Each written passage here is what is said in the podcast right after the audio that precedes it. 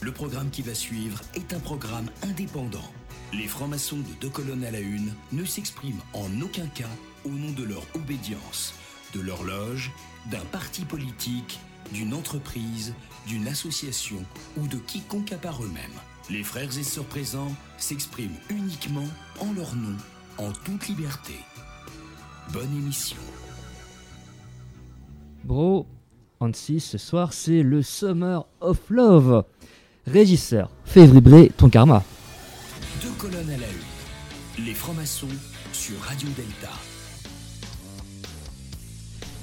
BP, merci de vérifier que la baie de San Francisco n'est pas couverte par la brume, les billets pour Woodstock bien réservés, que la bière bio est bien en place. Yeah, Fred, les portes de la perception sont bien ouvertes et c'est peace and love dans le studio.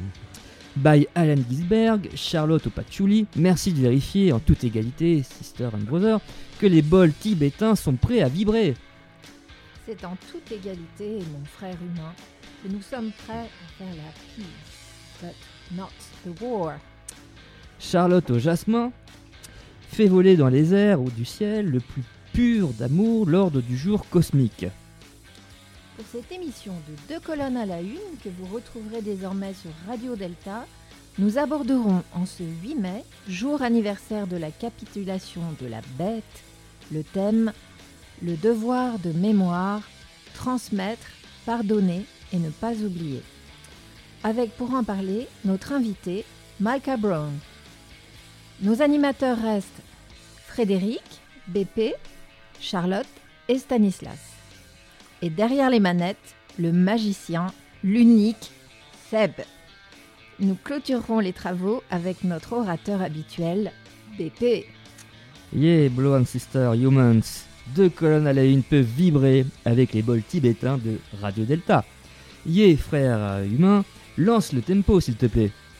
Alors, la première chanson, ça va être une chanson de Suède, dont le titre est tout simple, Sam, parce que je crois que Sam, il est important pour nous tous, et surtout pour toi, Malka. Et donc, c'est dans cette chanson, il, rappelle son ami Sam. J'adore. Vous écoutez Deux colonnes à la une sur Radio Delta. L'émission revient dans quelques instants. Alors, ne bougez pas. You live on Lancaster Road. And you got a computer. And you go when the library's closed. And sit and think of the future. Oh, oh, oh, son. Oh, oh, oh, son. Oh, oh, oh, son. You're my man.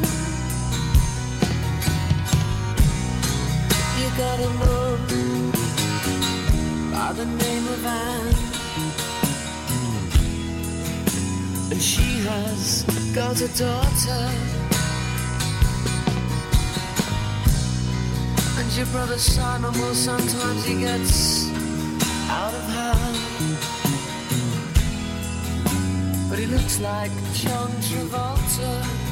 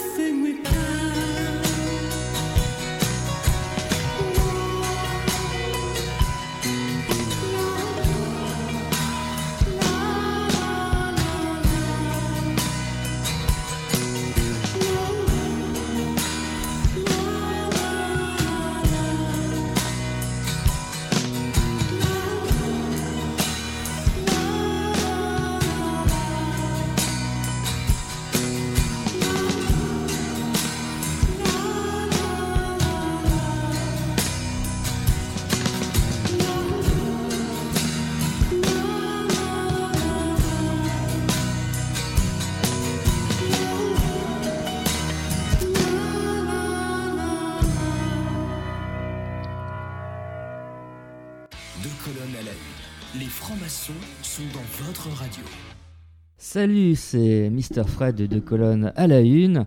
On est de retour pour de nouvelles aventures sur Radio Delta.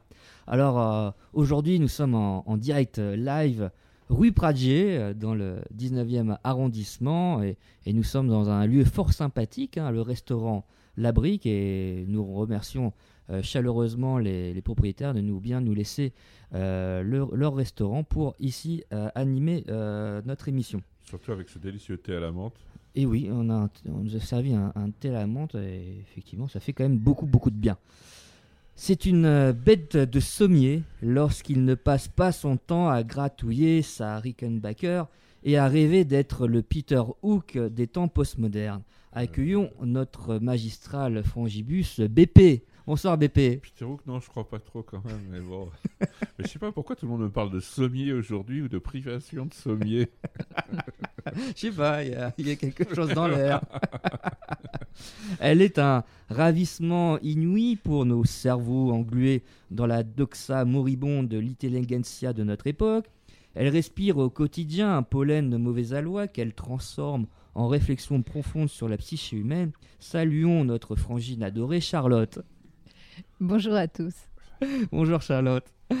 Il est le fripon divin de notre petite bande, grand admirateur des artistes de performance, à l'instar de Gilbert et Georges. C'est un pas sans rire qui rit non pas jaune, mais vert comme Maître Yoda. Salut à toi Stan. Bonjour à tous. En plus, il va nous faire un striptease en direct, mais à la radio, ça va pas passer. hein. Décidément, aujourd'hui, je suis au sommier de ma gloire. Il enchaîne euh, les cigares Bolivar au rythme de, de sa sono endiab- endiablée nous entraîne vers des cimes gargantuesques que même un militant d'extrême gauche ne saurait imaginer. Il préfère le gloubi-boulga à la tartiflette. Je propose une triple batterie d'allégresse pour notre patlegen intergalactique Sébastien Joël. Merci. Et on a visité le Venezuela en restant à Paris, toi et moi, la dernière fois. C'est quand même important de le dire. Exactement, une petite euh, dédicace à Indira, Aluna. Peut-être que j'espère en tout cas qui qui euh, viendra un petit peu nous présenter euh, son répertoire musical. Ce sera volontiers euh, quelque chose de sympathique en tout cas de la recevoir. On fera peut-être un peu du spectacle live. euh. Oui, Exactement. de toute façon, deux colonnes à la une, euh, enfin, devenir. euh, C'est un live permanent. Voilà, c'est- voilà, c'est- Alors ce soir, ce soir, euh, donc le, le thème de notre émission portera sur le devoir de mémoire et nous accueillons euh, donc notre sœur Malka Brown. Bonsoir Malka. Bonsoir. Donc tu es, j'ai vu ça, tu es camilleuse professionnelle. Alors j'étais camilleuse à 5 ans, enfin, c'était mon projet de vie. Et je quand même, je suis devenue maquilleuse Ah, hein, depuis euh, 33 ans au moins. Alors communément on t'appelle euh, Malkascara. Malcascara, Malcara, Ah pour ouais, ceux qui c'est- sont un petit peu fatigués, euh, parce que je suis une, une hystérique du mascara. D'accord. Bon, enfin, Ah, c'est peut-être pas votre peut-être truc, pas. vous les mecs. C'est quoi qu'on s'y met. Hein, Bah, D'ailleurs, quand hein, elle vient hein, dîner à la maison, si tu veux, bon.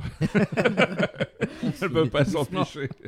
Ça vient Alors, sur les tu- yeux bleus en plus, le mascara. C'est c'est Tu pas t'efforces tu actuellement donc de perpétuer la, la mémoire de notre regretté frère Sam Brown au sein donc de l'association Les Enfants de Sam Brown.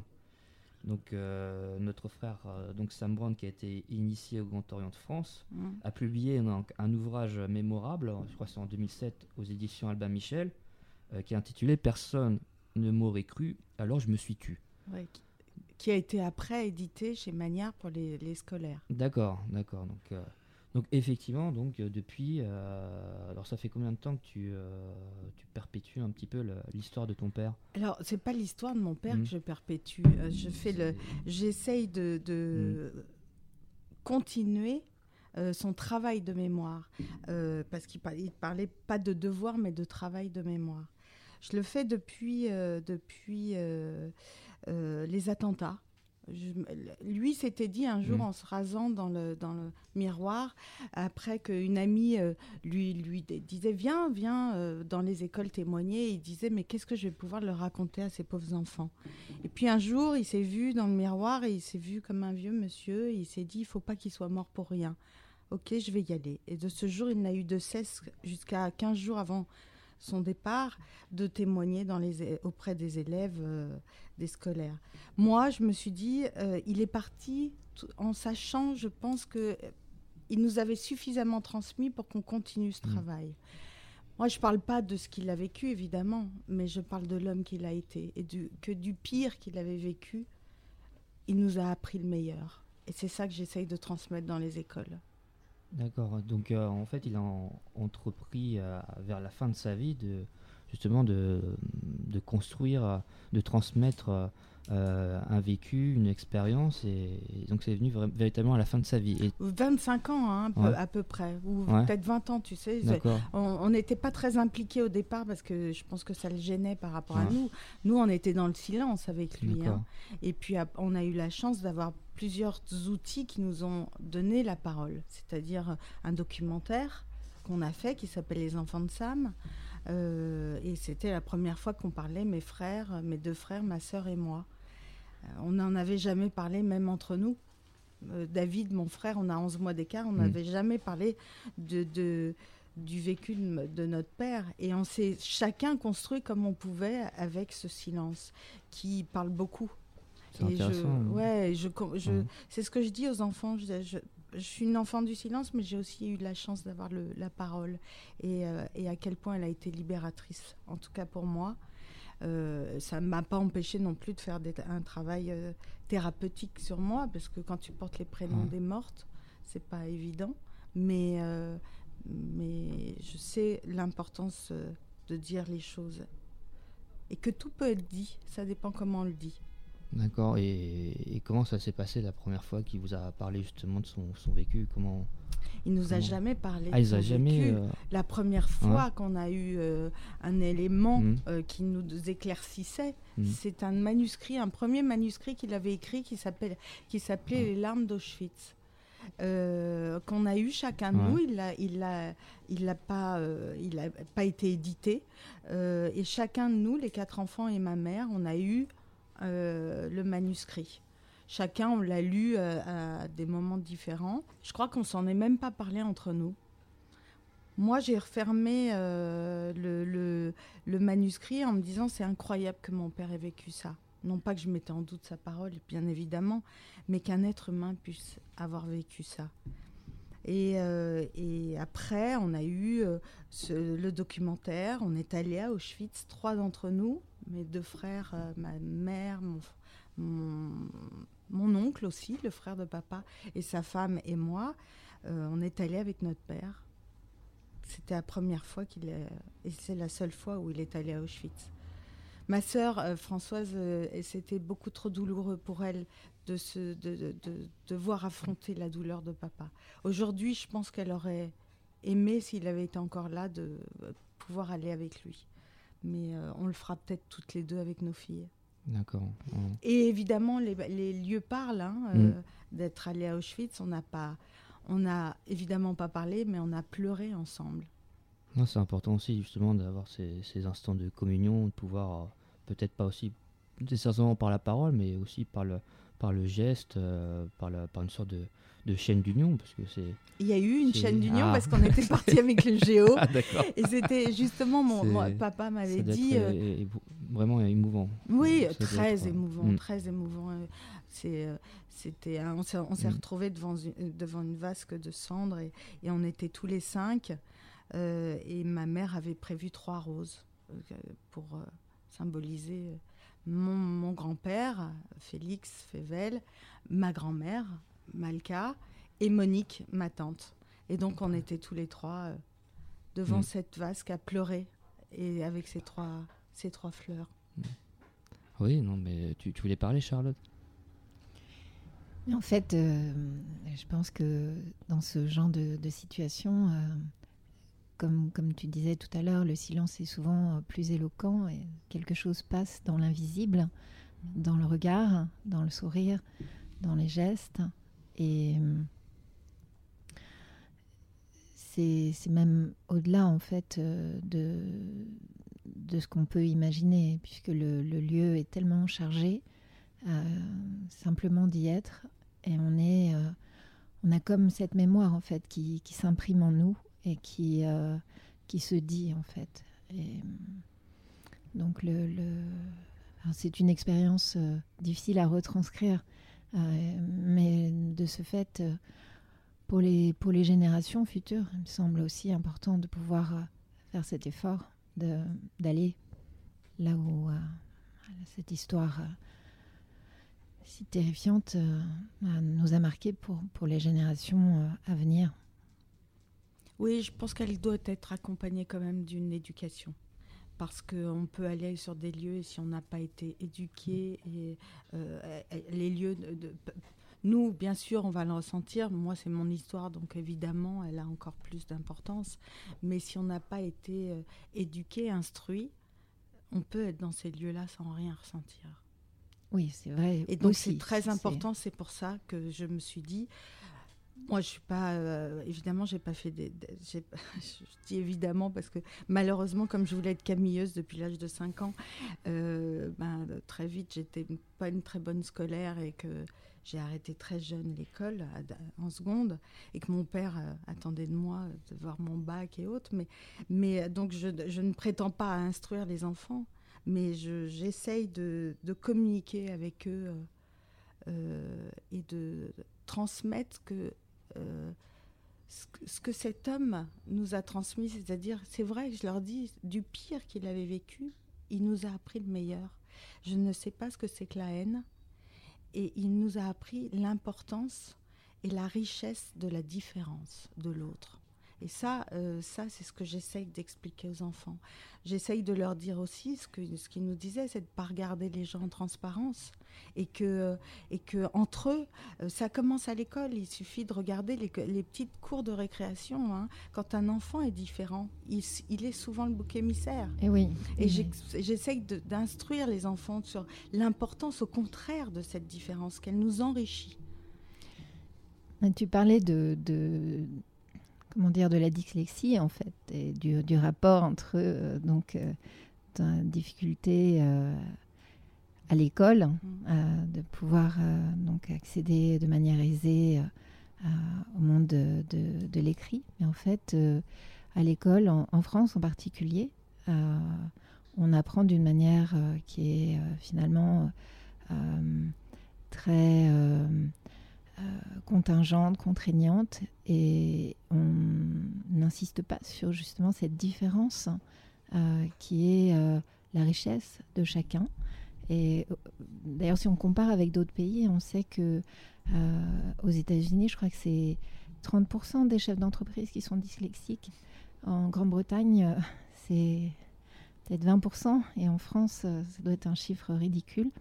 Euh, donc, on- en fait, on sait que dans, euh, par rapport à des personnes qui peuvent être euh, justement euh, un peu euh, mises à l'écart ou se sentir différentes à l'école, on va pas exploiter le potentiel euh, créatif ou le potentiel euh, justement, euh, euh, enfin valoriser en fait ces différences pour en faire euh, quelque chose de, de fort. Et c'est peut-être ça aussi qui t'amène euh, aujourd'hui à, à pouvoir euh, bah, le dire autrement. Non, je sais pas si c'est ça, non, c'est l'homme que j'ai eu la chance d'avoir eu comme père.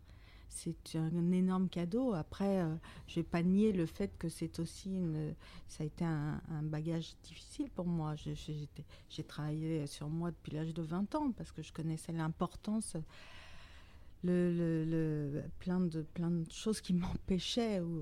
On est quatre enfants de deux mariages différents, donc avec deux éducations pas Mhm. totalement euh, semblables. Euh, mes frères euh, et ma- sœur et moi, on a les mêmes pathologies. On sait aussi, il y, a une- y a une thérapeute qui s'est intéressée sur le cas des enfants de rescapés. Il y a une pathologie des enfants. Des enfants, oui, c'est vrai. Mais c'est pas ça qui m'a. Moi, ce que j'ai envie, c'est comme pour le maquillage, j'ai envie que les gens soient heureux. J'ai envie d'essayer de leur apporter ce que j'ai eu la chance d'avoir. Euh, et puis, euh, comme par oui, le maquillage, j'ai envie qu'une femme qui, que je maquille euh, se sente belle une fois que je l'ai maquillée, que prête à affronter la scène, l'image, la caméra, et que je lui ai donné cette petite, ce petit truc en plus.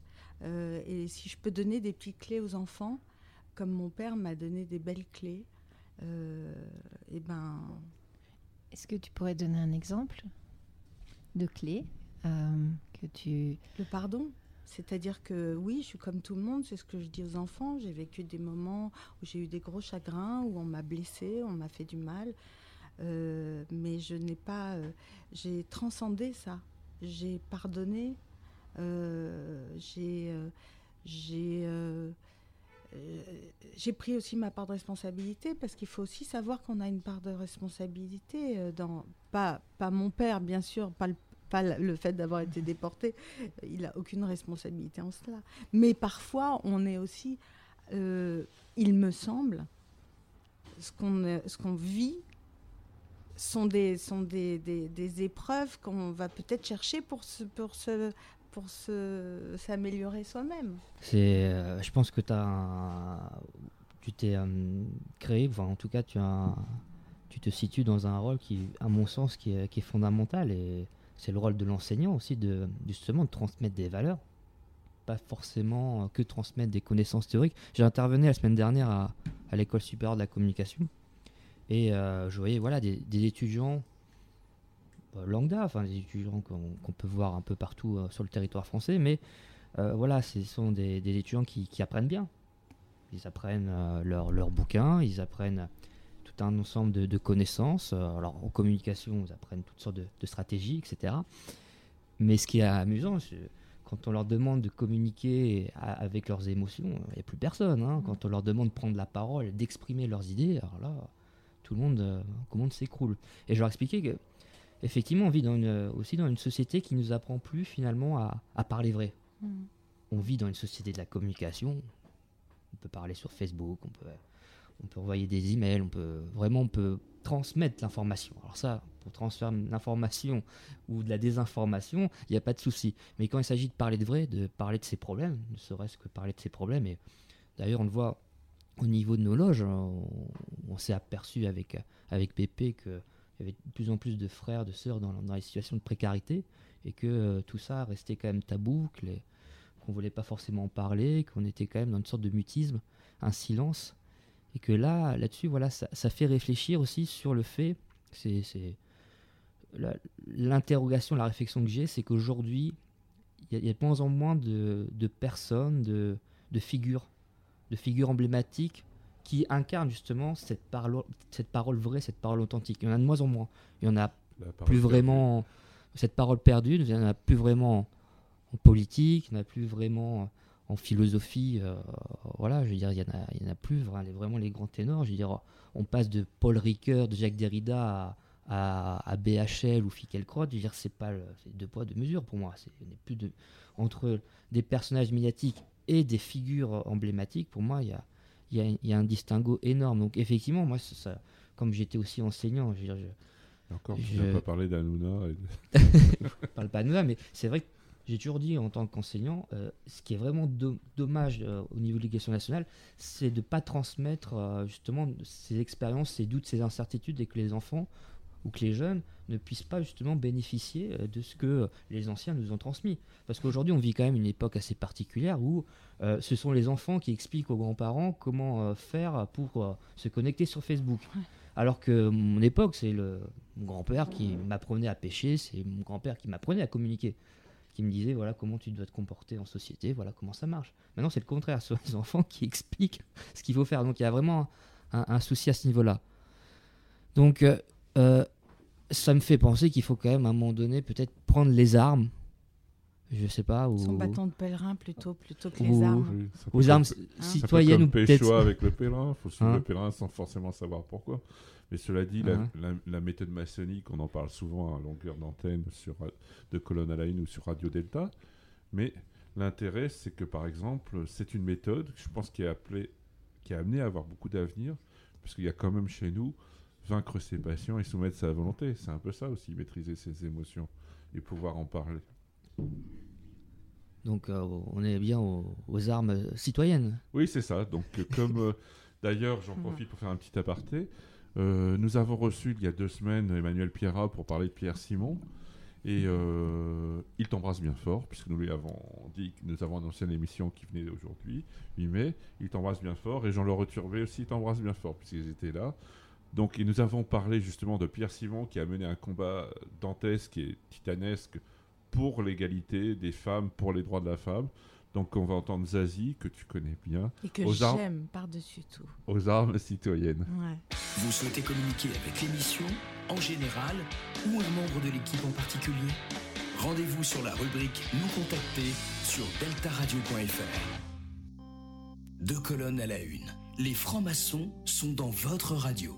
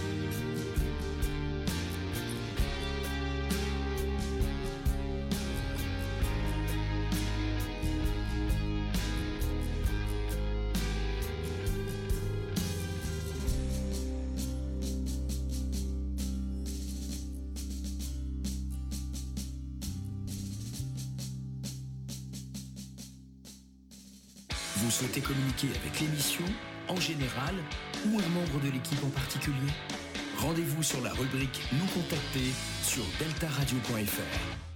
Nous sommes de retour au restaurant La Brique pour votre génialissime émission de colonnes à la une, toujours en compagnie de Malka. Et, eh bien, eff- effectivement, au sujet de, de l'éducation nationale, au sujet effectivement de ce que tu fais au niveau de, de ton association, euh, je voulais savoir effectivement com- quel, euh, quel public finalement, euh, quel, euh, est-ce que tu, euh, tu interviens essentiellement dans les écoles euh, primaires, dans les collèges, dans les lycées? Comment ça se passe? Non, alors je fais absolument pas les écoles primaires parce que je saurais pas quoi leur Mhm. dire. Euh, je commence à partir de la troisième. D'accord. Euh, comme on a des, un- Mhm. des outils, si tu veux, je, je demande à ce que les professeurs, évidemment, travaillent mon intervention parce que euh, bah, j'ai besoin d'interaction avec les enfants. Euh, je leur demande que les enfants de Sam, le documentaire, soit, soit vu, que le livre, euh, personne ne m'aurait cru, l'entretien, parce que c'est un entretien, personne ne Mhm. m'aurait cru, entre mon père et Stéphane Guinoiseau, l'édition Magnard, soit étudiée en, classe. Et, euh, et après, j'interviens et ma- la première chose euh, que je, fais, c'est lire le testament philosophique des rescapés d'Auschwitz que mon père avait écrit en 2010, donc un an avant son décès, qui avait été lu à la mairie de Paris pour les commémorations, les 65 ans de la libération du camp. Euh, et je, je lis ce texte. Je dis aux enfants qu'il y a des livres de chevet. Pour moi, c'est un texte de chevet. C'est un texte qu'on peut lire, relire, partager. Tout y est dit, pour, à mon sens. Et j'aime énormément lire ce texte. Et après, je leur explique un peu euh, ce que, comment j'ai pu me construire avec ce silence, mais quel homme il a été. Et, si c'est bien travaillé, les enfants euh, euh, ont plein de questions et, et c'est vraiment un, sublime échange. Justement, quel, quel type de questions J'imagine qu'il y a des questions récurrentes. euh, Non, alors Non. je pourrais pas te dire les types de questions parce que là, ça Mhm. me vient pas comme ça. Mais par Mhm. contre, ce que je peux te dire, c'est que évidemment, je peux aller euh, au lycée Molière euh, dans le 16e, mais j'ai eu aussi la chance par un de nos frères euh, d'aller d'aller à, à- à un lycée technique Porte de la Chapelle. Je n'avais que des petits musulmans et euh, que des jeunes musulmans et des jeunes africains. Euh, et j'ai passé trois heures et demie avec eux, mais c'est un des plus grands moments de ma vie. J'étais la seule d'histoire juive, parce que pour moi, j'ai plus une histoire universelle, mais une histoire très juive quand même. Euh, et j'ai vécu, je leur ai dit à la fin, je suis pauvre en banque, mais je suis milliardaire grâce à vous, dans mon cœur. Ça a été trois heures et demie extraordinaires. Ils m'ont posé, ils, ont, ils avaient travaillé, ils m'ont posé des, des- questions, mais qui, qui étaient passionnantes. euh, et, et surtout, je, je- je leur ai dit, je sais qu'en France, et ça va peut-être vous choquer, mais je le pense, c'est malheureux, mais c'est comme ça, qu'on est un pays raciste. Et que c'est difficile pour eux.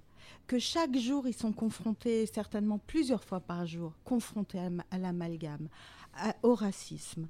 Et que il y a un moment quand tu n'as rien fait et qu'on t'arrête dans le métro et qu'on te demande encore tes papiers, il y a un moment certainement que tu as envie de foutre ton poing dans la gueule d'un mec. Et que je leur disais, euh, je leur ai dit, je sais tout ça. Mais je sais aussi que de pouvoir dire merde au con, on peut le faire quand on est des winners. Alors soyez des winners pour dire merde au con. Et donc les professeurs à ce moment-là m'ont dit merci, c'est ce qu'on passe notre temps à leur dire. Donc que quelqu'un d'extérieur puisse leur dire, c'est euh, ça, ça, c'est- c'est- c'est- bon, peut-être que ça leur a apporté quelque chose, mais je, je, je pense que c'est important aussi de dire à ces enfants-là qu'on qu'il c'est, c'est une réalité. Qu'en France, on est très raciste, on est très antisémite, on est très raciste. Moi, j'ai été moi-même traitée de saliopine par quelqu'un de, de ma belle famille quand j'étais enceinte de mes filles. Donc, euh, euh, donc euh, Moi aussi d'ailleurs, mais je suis pas juif, j'ai jamais compris. Ah bon? C'est les, les incohérences de, Ouais. des Français. Voilà. C'est- sais pas pourquoi, mais, Mais, euh, c'était important pour- pour moi. Je trouve que c'est important de, Mm. de parler vrai et comme tu disais tout à l'heure et de leur dire oui, c'est la réalité. Mais pour pouvoir justement être peut-être Mm. moins emmerdé, euh, c'est c'est effectivement de bosser. Non, c'est vrai que c'est- pas, c'est pas évident. C'est vrai que c'est des choses qui arrivent parce que, bon, C'est- moi, je- comme je te dis, ça m'est arrivé parce que, euh, parce que j'ai beaucoup de d'amis, de, de frangins, frangines qui sont de, de, de confession juive et, et du coup, et for- forcément, dans- peut-être dans l'esprit des, des personnes racistes, le fait que qu'on puisse avoir des amitiés, des liens avec, euh, avec des personnes de cette confession-là, alors tout de suite, euh, on est pris un petit peu euh, dans, je veux dire, dans la même perception de, euh, de- en tout cas de la, ils, voient, les- vous voient de, la même manière. Et effectivement, c'est le problème aussi de cet esprit un peu, euh, un peu schizoïde, un peu discriminant, qui fait que finalement, on, on a envie de mettre euh, tout le monde dans le même sac et on n'accepte pas justement le, le fait d'établir un lien avec euh, l'autre qui est différent. C'est ça aussi le problème de cet esprit raciste ou cette, une sorte d'idéologie qui est pas qui est, euh, qui- qu'on retrouve dans, dans toutes sortes d'attitudes parce que effectivement on peut être raciste de, de, mille façons j'ai envie de dire. C'est c'est pas ça reste complexe quand même ce processus là mais effectivement c'est c'est un processus qui est très sectaire qui vise véritablement à à, à différencier l'autre et, et à vouloir stigmatiser, à vouloir euh, finalement euh, dominer cet autre que, que je, que je n'accepte pas. Je n'accepte pas la différence de l'autre. Tu crois pas que c'est euh, aussi parce que les gens ont peur? Ah bah, je, je voulais en venir, mais effectivement, euh, la, la peur est, le, est de toute façon le premier facteur. Et je sais plus qui disait ça, mais je crois que c'est Jerry Seinfeld dans un sketch, et il raconte que fa- finalement, la peur de, de communiquer, la peur de parler à l'autre, parler en public face aux autres, finalement, c'est peut-être la- euh, celle qui euh, domine euh, les autres peurs. Et il disait que finalement, souvent, on a plus peur de parler à l'autre que, que de mourir. Donc il disait, ils imaginaient un, un, un enterrement, finalement, les, les gens dans la, je dirais dans, dans le, dans la, dans le, je dirais dans la salle ont plus peur d'être à la place de celui qui, euh, qui fait l'éloge funèbre que d'être à la place de, je dire, de celui qui est dans le cercueil. Donc effectivement, c'est-à-dire dans ce sketch plein d'humour, il y y a aussi un fond de vérité. Effectivement, les gens sont tellement théorisés à l'idée de prendre la parole, s'exprimer, et que finalement, pour eux, la peur de mourir paraît euh, un peu moins effrayée, enfin paraît moins terrible. Et on se dit, mais pourtant, par parler, c'est pas. C'est pas mourir. C'est pas mourir. Au quand même. contraire. C'est au contraire, c'est vivre. Pour moi, Donc, ça a été la vie, hein. c'est Parler, c'est vivre. Ouais, c'est pas mourir. moi. Mais effectivement, on a un gros souci dans notre société, c'est que on est en train de, de, de faire croire à, à des millions de gens quand même que, que de s'exprimer, de, de, de dire ce qu'on ressent, eh bien, euh, ça pourrait provoquer euh, euh, quelque chose de terrible. Il y a une, une peur, une peur d'être jugé, une peur d'être peut-être peur d'être dé- déstructuré psychologiquement. euh, Il y a toutes sortes de peurs, mais c'est vrai que souvent c'est la peur euh, par rapport à l'autre. On a tellement peur des autres, mais j'ai jamais vu une société qui a euh, autant peur des, gens. Et je rappelais l'anecdote d'un- d'une camarade de classe. C'est drôle, enfin c'est drôle et c'est pas drôle. Mais on était à la, elle était en troisième année de psycho. Elle avait rendez-vous avec un professeur. Et le professeur avait l'habitude, quand il recevait ses élèves, ses étudiants, de, de- de laisser la porte ouverte. C'est- très beau symboliquement. Et ce jour-là, elle se pointe, elle avait rendez-vous euh, dans l'après-midi, la porte était fermée. Et euh, elle n'a pas osé euh, frapper à la porte du professeur, elle, a- elle avait peur de déranger. Et du coup, elle est restée là pendant une heure, le temps que le professeur sorte. et, et- et voilà, ce, ce- ce petit quelque chose qui paraît, euh, euh, je- euh, comment dire, qui paraît un peu Anecdotique. mais c'est- quand on analyse, quand on rentre dans le fond, on se rend compte que ça prend une proportion dans notre quotidien, puisque souvent ça nous empêche de réaliser, de faire ce qu'on veut, de dire ce qu'on veut, de- d'exprimer, de, de, dirais de, de nous lancer dans notre propre chemin créatif. J'ai l'impression que euh, la peur des autres, c'est justement la méconnaissance des autres. Et, et il serait, moi, j'aurais envie euh, que le ministre de de l'éducation nationale puisse faire une chose qui. On n'a plus d'éducation euh, civique à l'école, et je pense que ça serait très important, par exemple, qu'à partir de la troisième, toute l'année scolaire, toutes les semaines, une fois par semaine, il, y ait des cours de, euh, de secourisme. Et que ça soit que le secourisme devienne une, quelque chose euh, complètement euh, euh, instinctif après. Si tu apprends pendant un an euh, les, rudiments pour sauver l'autre, quand ton copain va tomber dans la rue, bah, tu sauras quoi faire et tu vas pas le regarder tomber, mais tu vas agir. Et ça, je, je ne comprends pas qu'à partir euh, que en classe, ça ne soit pas obligatoire et pas un seul cours. Évidemment, moi je les ai fait les deux jours de secourisme, je sais plus le faire. Mais si c'est oui. éduqué à partir de la, on, on dit que l'année scolaire de troisième, puisque tout le monde l'a fait la troisième, que ça soit obligatoire une fois par semaine, qu'il y ait un cours de, de- de secourisme et que les enfants soient obligés de le vivre, enfin de, le- de- de- de- de le faire, et ben au bout de l'année, quand son copain va s'étouffer parce qu'il va avaler de travers, et ben tu vas pouvoir le sauver. Et ça, ça fait partie. C'est- j'ai envie de hurler ça en disant mais qu'est-ce que vous attendez pour faire ça? Donc le secourisme, euh, moi je, pense qu'on va en reparler parce qu'effectivement ça, ça, euh, ça rejoint aussi ce que, les réflexions que j'ai eues sur le sur l'éducation. Euh, par contre, je crois que nous avons notre ami euh, Stanislas qui, a, qui nous a préparé sa, belle chronique. Donc euh, je vais lui laisser tout de suite euh, la parole. Oui, c'est une chronique, euh, donc trois minutes pour comprendre une image symbolique spéciale pour notre invité. J'ai beaucoup pensé à elle en l'écrivant. Ce ne sera pas une seule image, mais plusieurs images que j'ai choisies aujourd'hui.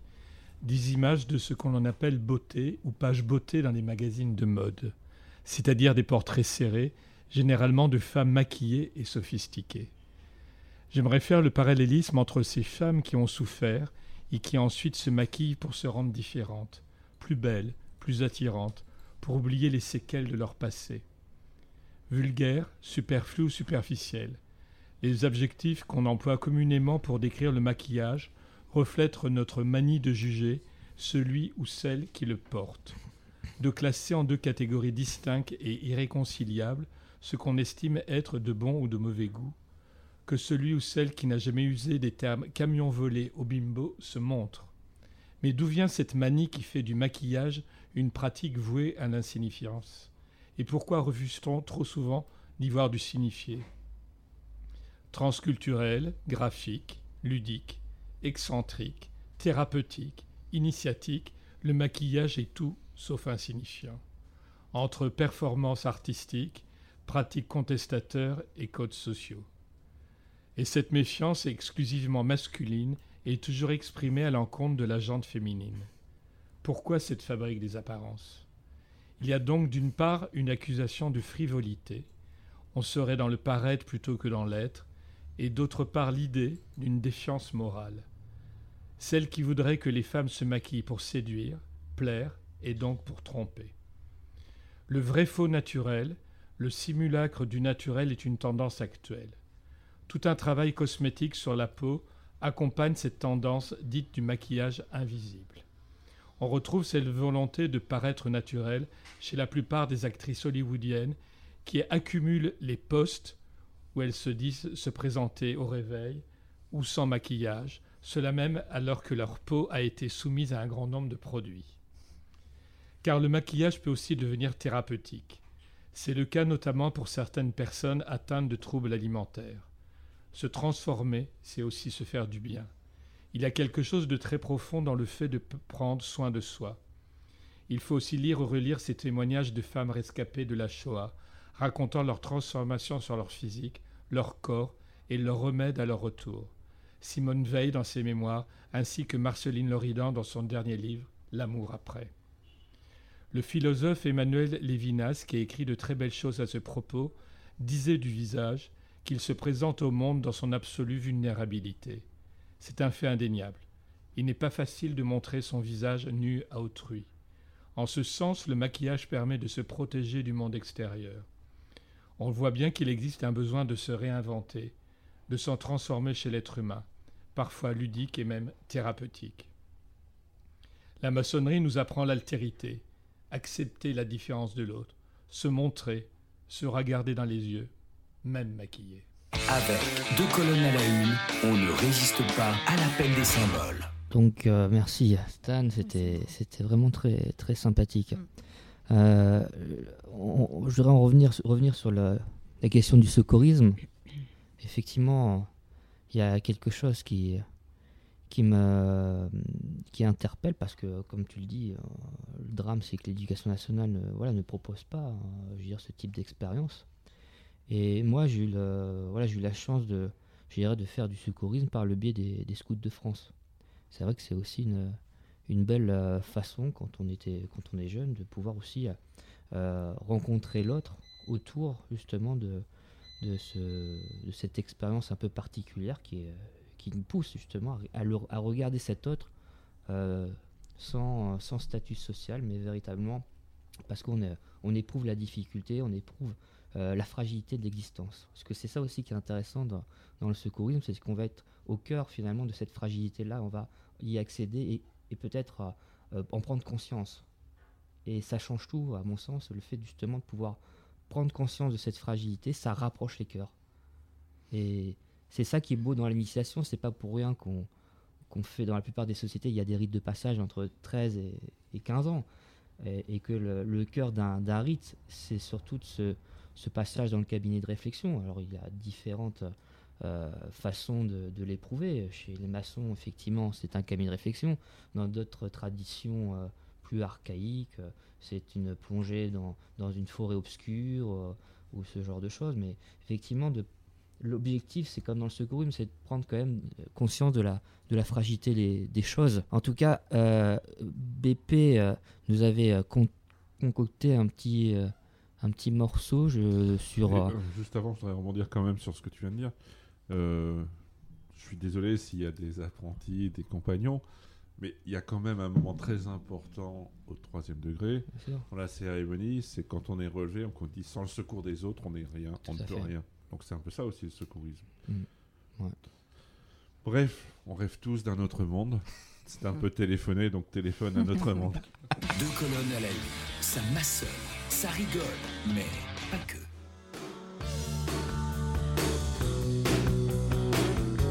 Deux colonnes à la une, les francs-maçons sont dans votre radio.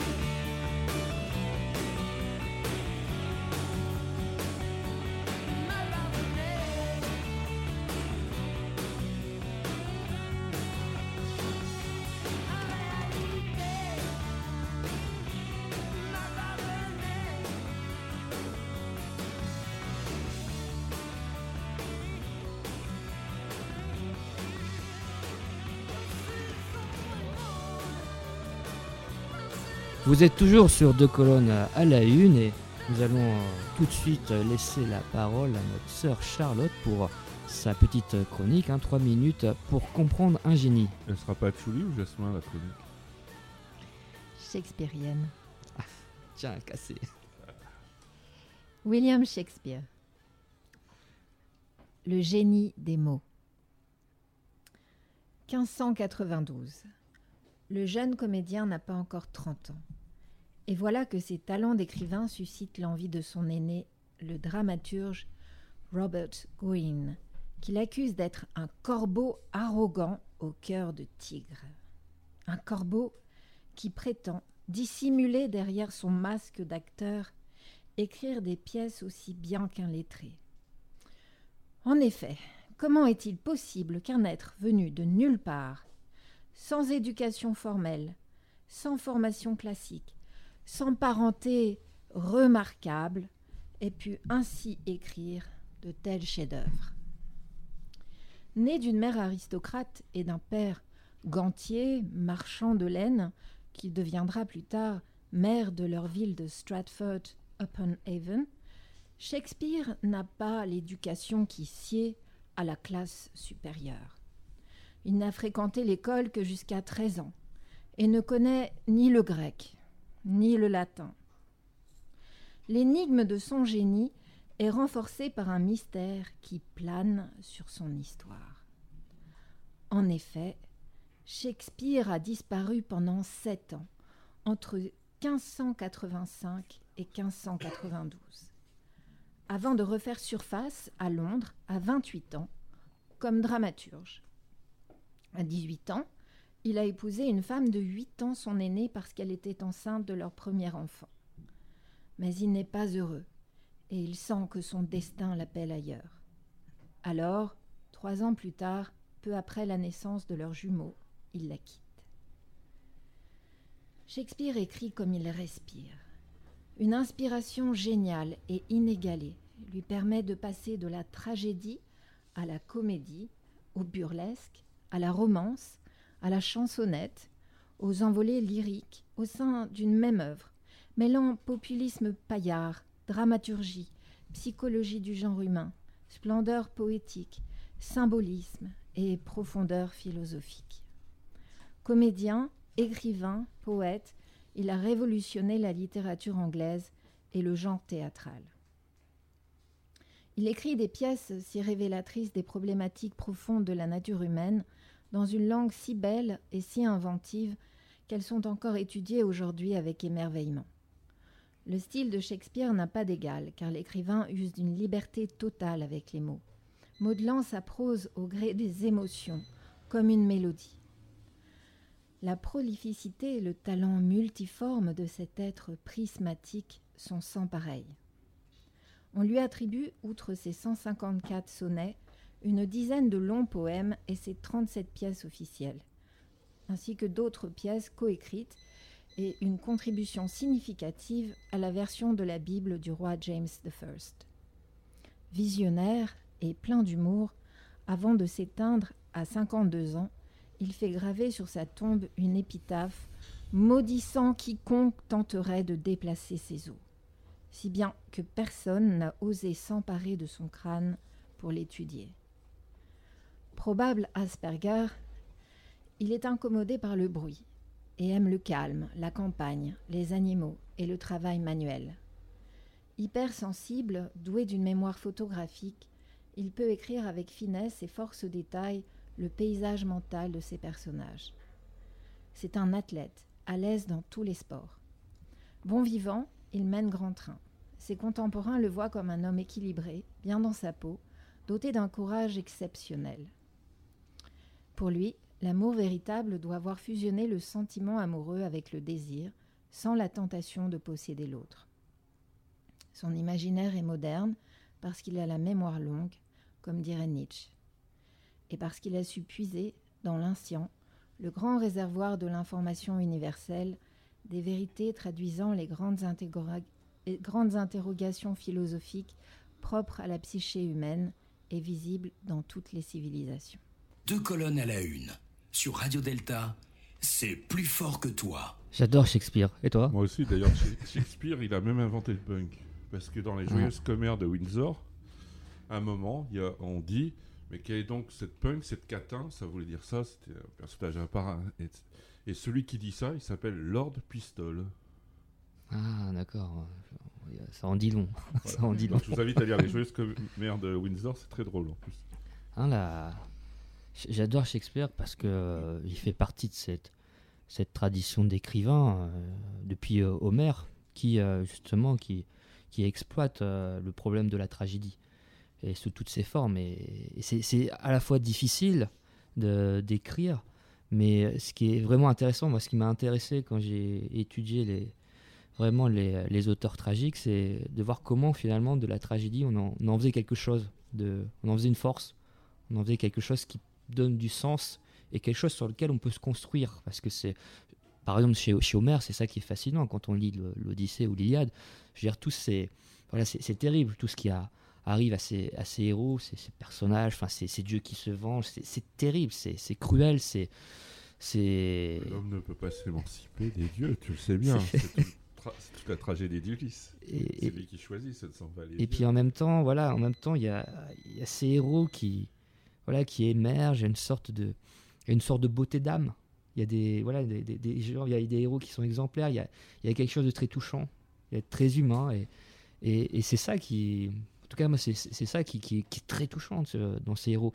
Et on retrouve un peu ça d'ailleurs dans, dans les héros euh, euh, d'aujourd'hui. Enfin, je pense surtout euh, au Seigneur des Anneaux, à Star Wars qui reprennent d'ailleurs. hein, Star Wars reprend complètement la, la tragédie euh, de la Seconde Guerre mondiale, puisque euh, même si c'est dans un, un décor de science-fiction, derrière, effectivement, euh, Dark Vador euh, Ouais, un incarne hein. une sorte de de- euh, Hitler de, de la science-fiction. Les uniformes, c'est les mêmes. Et, derrière, on a des héros, des, des sortes de chevaliers Jedi qui ressemblent un peu à, à- des initiés maçons dans leur, dans leur philosophie, parce que maître, par exemple, maître Yoda, et c'est- un peu maître Hiram quelque part. C'est celui justement qui parle, parle, je dirais, par la posture, par la sagesse, euh, exprime quelque chose, exprime une réponse par rapport à la barbarie. Et c'est ça aussi qui m'a touché quand je suis rentré en maçonnerie, euh, que j'ai rencontré des personnalités comme, comme ton père, parce que euh, quand je suis rentré en maçonnerie, effectivement, il y a- je me suis aperçu qu'il y avait quand même beaucoup de, de frères qui étaient euh, voilà, frères qui, maçons qui, avaient été euh, résistants pendant la guerre ou qui avaient été déportés. Et quand justement on a pu euh, parler de ça en loge, ça a toujours été émouvant de, parler, surtout dans, dans une loge, avec euh, l'ambiance rituelle qui y règne.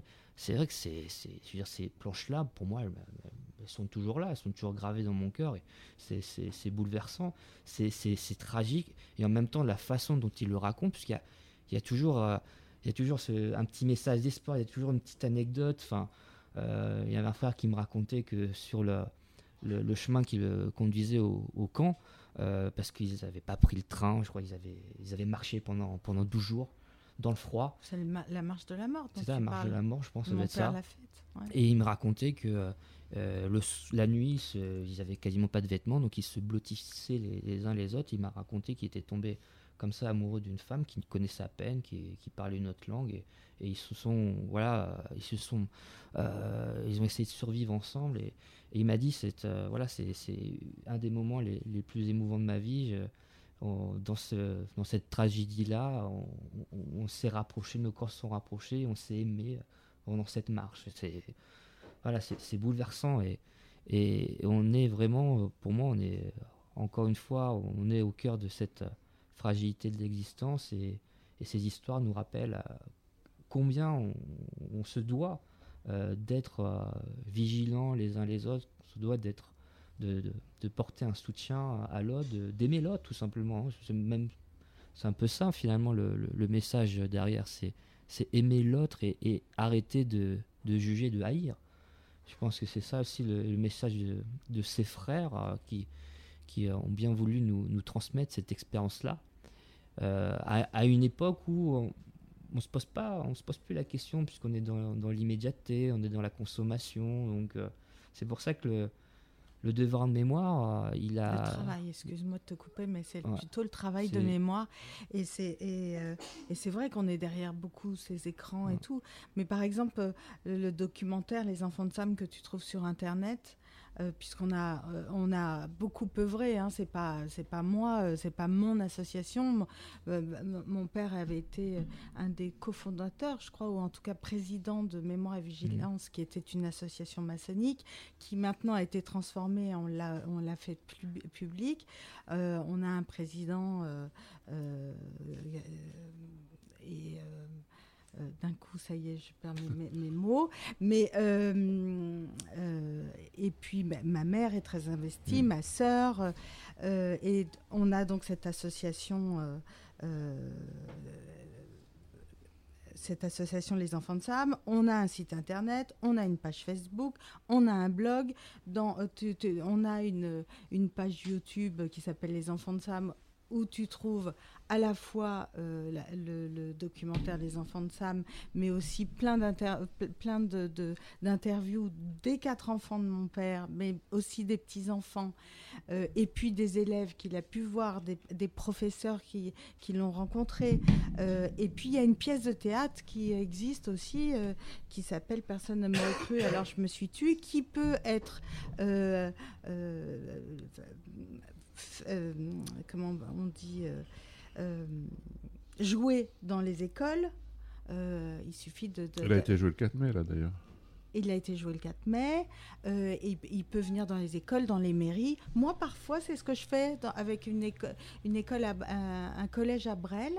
Euh, avant mon intervention, il y avait eu la pièce de théâtre, la lecture des enfants de Sam, euh, euh, de, personnes ne me recrues, alors je me suis tue, le visionnage euh, du documentaire et, euh, et après j'interviens et tout, donc c'est super. Et pour en revenir à ce que tu disais, moi, la phrase que j'ai retenue dans Les enfants de Sam, dans le documentaire, c'est mon père qui dit, qu'on voit dans les écoles, et qui dit aux enfants, ce que Auschwitz m'a appris, les enfants, c'est que ces hommes qui nous tuaient sans état d'âme la journée pouvaient être des bons papas et des bons maris, et qu'on a tous cette bête immonde en nous, et que c'est une vigilance de chaque instant. Bah, C'est ce que Onfray a fait dans le Canari. hein. C'est son travail. euh, il a fait tout un travail là-dessus dans le. Je crois que c'est le cri du canari ou le chant du canari, je sais plus. Comment on pouvait être euh, bourreau le jour et arriver chez soi le soir, écouter euh, du Wagner, enfin du Beethoven, du Mozart. Et embrasser ses enfants et leur raconter Voilà. une histoire et, leur dire, et dire à sa femme qu'on l'aime. Enfin, tu vois, c'est comment on peut s'aimer soi-même et aimer l'autre quand on fait ça ailleurs. Pour- mais voilà, c'est toute cette conscience et cette vigilance et c'est ça que j'essaye de transmettre aux enfants. C'est ce que mon père nous a transmis et je dis aux enfants, j'ai eu malgré tout le plus beau cadeau au monde. Euh, et que, que c'est un cadeau que j'ai envie de partager parce que je suis il m'a appris aussi à pas être égoïste et donc euh, à partager euh, ce cadeau unique et que si chacun de nous on met euh, cette petite pierre à cet édifice, on va faire un bel édifice. Alors, di- dis-moi un peu comment on peut. comment tu, on fait pour te contacter, pour que tu puisses intervenir dans l'école Comment ça se passe Alors, euh, bah, on a cette Mm. notre association. Donc, un site euh, internet on Il y, a- peut- il y a un site internet. euh, je- je- Tu tapes les enfants de Sam et tu trouves. Oui, tu tapes Mhm. le, le- le site Les Enfants de Sam, évidemment, effectivement, tu trouves, je pense. Moi, jusqu'à présent, c'est euh, des amis, professeurs, c'est euh, euh, C'est bouche à oreille, c'est bouche à oreille des professeurs euh, qui avaient reçu mon père, qui, sachant que maintenant je prenais le relais, m'ont invité dans leur classe, et puis je reviens chaque année dans le- certains collèges. C'est le bouche à oreille au fond, hein, c'est- euh, c'est pas mal. euh. D'accord, et. Il y, a- combien d'interventions dans l'année euh Alors, tu sais, c'est un peu difficile avec mon métier. Ouais, bah Effectivement, là, par exemple, je suis sur un film, euh, bah, bah, plus avec Zazie sur The Voice. Donc, euh, j'ai six jours par semaine. Il me reste le dimanche. Jusqu'à présent, les, collèges ne sont pas encore Ah oui, ouverts les, dimanches. Donc, euh, là, je vais avoir un jour off. Et ben, je fais deux écoles ce jour, euh, ce jour-là. Donc, j'essaye de jongler avec mon planning qui est assez euh, important, mais, mais je, je, je trouve le, je trouve le moment. Tu vois, les jours off, je les, je les, je les prends pour, ces, pour les enfants. D'accord. Et actuellement, est-ce que tu as besoin de soutien, de bénévoles? Est-ce que tu. euh, Pour notre Oui, association, pour. euh, Bah, bien sûr, tu- je crois que Mm. je, je crois que pour l'association, Mm. effectivement, euh, bah, plus on sera nombreux Mm. et puis des jeunes, on a envie d'avoir des jeunes parce que parce que comme je dis aux enfants, maintenant, euh, je suis une enfant de Sam, mais vous l'êtes aussi. Tous ceux qui euh, qui qui euh, qui entendent la parole de mon père, qui la lisent et tout, sont aussi des enfants de Sam. Et c'est justement cette chaîne d'union ensemble, c'est prendre son bâton de pèlerin et, et qu'à nous tous, on puisse faire que la parole juste, généreuse et humaniste soit transmise et partagée. Quoi. Donc euh, oui, bien sûr, on a envie de jeunes qui nous aident pour le site. Euh, euh, je pense que notre président Jean-Pierre euh, serait ravi, qui est aussi un frère. Donc je serais ravi qu'on ait plein de jeunes dévoués et qui nous aident. Il n'y a pas aussi une fraternelle Mm. maçonnique sur les enfants de Sam? Bah, Il y avait la mémoire et Mm. vigilance, Mémoire mais, vigilance. mais maintenant elle, elle s'est elle s'est transformée justement pour qu'on ait un spectre Mm. plus large. Non, mais c'est. Et malheureusement, est-ce que tu trouves que vous avez, vous avez à vous poser la question d'intervenir sur le monde d'aujourd'hui, justement, par rapport à, à des situations euh, aujourd'hui qui, qui rappellent malheureusement le passé? Écoute, moi, euh, c'est. c'est, euh, euh, pourquoi j'ai j'ai commencé à, intervenir dans les collèges c'est- euh, justement suite aux, attentats. Et je me suis dit, euh, il y a un, réel message à passer. Après, euh, après c'était délicat. Je me disais, mais qu'est-ce que je vais passer? Comment le passer? J'ai pas de légitimité. Je n'ai pas vécu euh, euh, les camps. Mais euh, j'ai vécu avec un homme qui les avait, qui les avait vécus. Mm, Mais déjà de pouvoir en parler, de, pouvoir, pouvoir, euh, euh, déjà. euh, Oui, et puis ça, transmettre, transmettre transmettre cette leçon de vie, de Mm. se dire que cet homme, malgré tout, n'avait aucune haine, avait une humanité euh, euh, que j'ai rarement connue. Parce que ça, faut, je pense que c'est bien quoi, de pouvoir justement le rappeler, de pouvoir parler de, de, de ces personnes-là qui n'ont pas Mais de haine. et, ça, c'est ce vraiment génial. C'est Bah, ce que quelque chose qui, qui change la donne parce que ça change complètement le. bah, on change de, de visu par rapport au, professeur qui est là, qui est dans une position ou qui est dépassé euh, par le, le- Le dirais, nombre d'élèves. par le nombre d'élèves, qui, est, qui est dépressif, qui va voir son psy, qui en peut plus, qui est au bout du rouleau. Ah, tu là, au moins, je connais un peu ça. J'étais. Il prof. Il c'est génial quoi d'avoir Tu veux pas quelqu'un donner ton qui- adresse en même temps, qui, Fred parle de ça quoi, qui, qui Bah, redonne moi, un peu euh, de, de, voilà, qui, qui rebooste un petit peu le ce que devrait être une salle de classe parce qu'on on- on donne du vivant, du on- vivant. parle, c'est Bah, c'est- en tout génial cas, ça. Je leur dis, je leur dis quand vous vous disputez entre vous. Faut, faut être dynamique quoi, c'est c'est Bah ça, c'est ça, c'est génial. Moi, j'adore, je suis fan. Ça, c'est super. Ça avale sans, sans esprit critique, même à Ouais. l'université en fait. Ah ouais, mais à l'université, c'est pareil, c'est une hécatombe, c'est tellement ennuyeux, c'est chiant. Mais c'est terrible d'être, euh, je veux dire, d'être étudiant. On, est- on a envie d'apprendre, mais en même temps, on a envie de, euh, de communiquer, on a envie aussi de, de partager avec, euh, avec le, le corps enseignant. On a envie que ça, qu'il y ait une dynamique. Et, et c'est bien justement de. c'est ça que, que je trouve hum, qui manque en tout cas dans notre système, c'est que euh, ces personnalités-là, elles manquent cruellement. Et c'est génial de pouvoir en parler. Parce que ça, ça nous fait du bien, parce que à un moment donné, j'ai l'impression que c'est- mal d'en parler. C'est mal de dire, effectivement, il y, a des- il y a des personnes qui incarnent euh, une bonté d'âme, qui, qui, qui sont dynamiques, qui, qui ont envie d'aimer la vie. T'as l'impression à un moment donné Oui, que... mais euh, pardonne-moi, je crois que c'est parce que t'es psy. D'ailleurs, J'ai- euh. Je crois que t'es psy et que Wow. t'as que des gens qui vont pas bien. Ah, en, en- en- en- en fin d'émission, on donnera tes coordonnées, Fred. Ok, ok, bah écoute, Non, mais- écoute, euh, je, vais- je vais te recruter comme Non, si... mais en gros, on, on dit que c'est- on dit que l'entreprise doit, doit rentrer dans les écoles, dans les universités. Oui et non. Moi, je pense que c'est la vie qui doit entrer dans les écoles et les universités. On oublie un peu, on est un peu déconnecté, effectivement, du réel. Mais oui, c'est- ça qui est difficile. Puis, et puis aujourd'hui, il n'y a, plus de cinéma de quartier.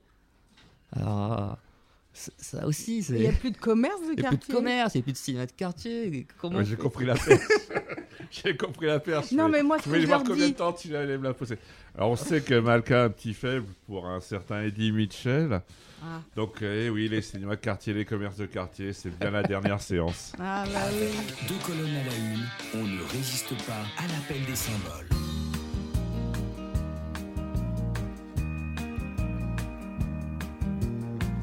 La lumière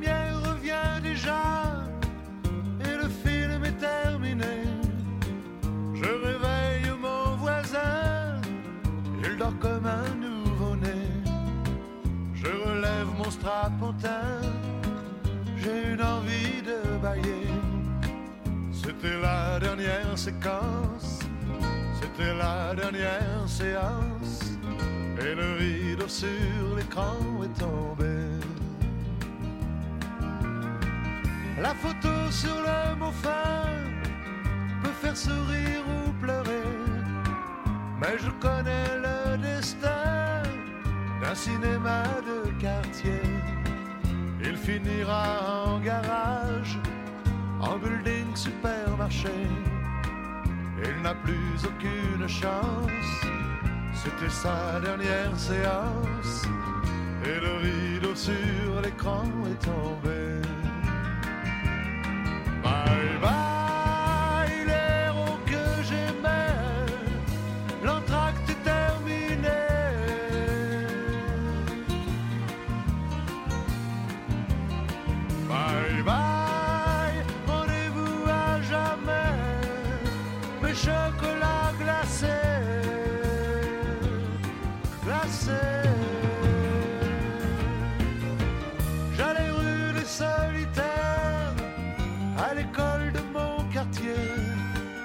À 5 heures j'étais sorti, mon père venait me chercher.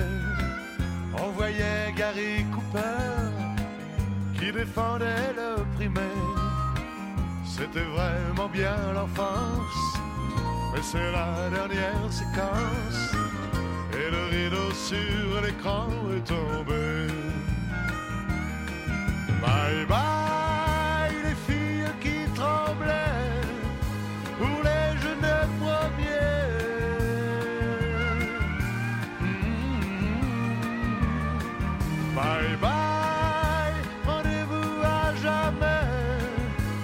mes chocolats glacés, glacés. La lumière s'éteint déjà la salle est vide à pleurer.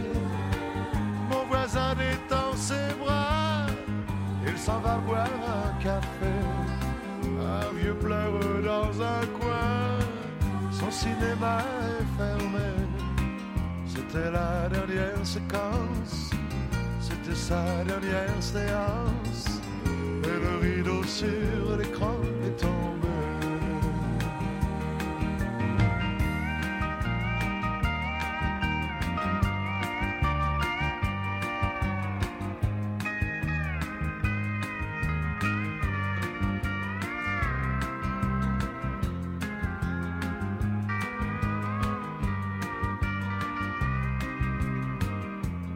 Nous sommes de retour sur Deux colonnes à la une avec euh, notre invité Malka Brown.